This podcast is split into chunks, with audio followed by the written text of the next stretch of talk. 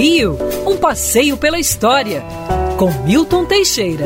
Oferecimento Euro 17, o seu correspondente bancário. Amigo ouvinte, dia 13 de julho de 1901, o Santos Alberto Santos Dumont, pai da aviação, contornou a Torre Eiffel, saindo do campo de Marte e lá retornando em 30 minutos apenas, ganhando o prêmio Deutsche de la Meurthe um dos maiores prêmios oferecidos a aeronautas franceses e quem conseguisse fazer essa proeza. Santos Dumont, que conhecia muito bem não só os balões, como também automóveis, ele era ficcionado por carros, colocou um motor de automóvel num balão e depois de várias experiências conseguiu o resultado ideal. O balão número 6 circundou perfeitamente a Torre Eiffel e retornou sem nenhum incidente. Na ocasião, Santos Dumont mostrou sua nova invenção, o relógio de pulso que facilitava muito medir as horas. Foi celebrado como herói mundial. Eduardo das Neves fez uma marchinha para ele muito bonita. A Europa curvou-se ante o Brasil e cantou parabéns em meio tom.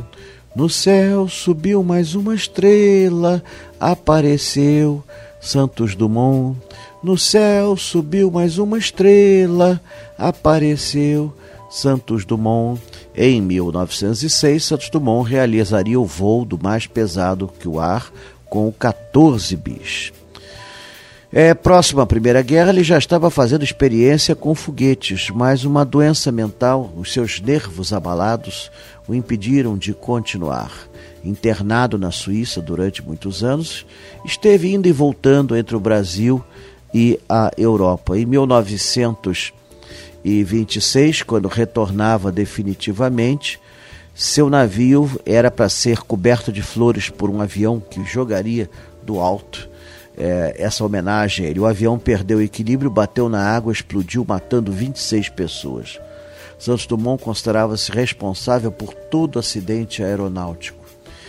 Ele sempre se disse arrependido de haver inventado o avião e suicidou-se em julho de 1932, aos 59 anos, ao saber que São Paulo estava sendo bombardeada pela Força Aérea do Rio de Janeiro. É triste isso. Nosso herói não teve paz.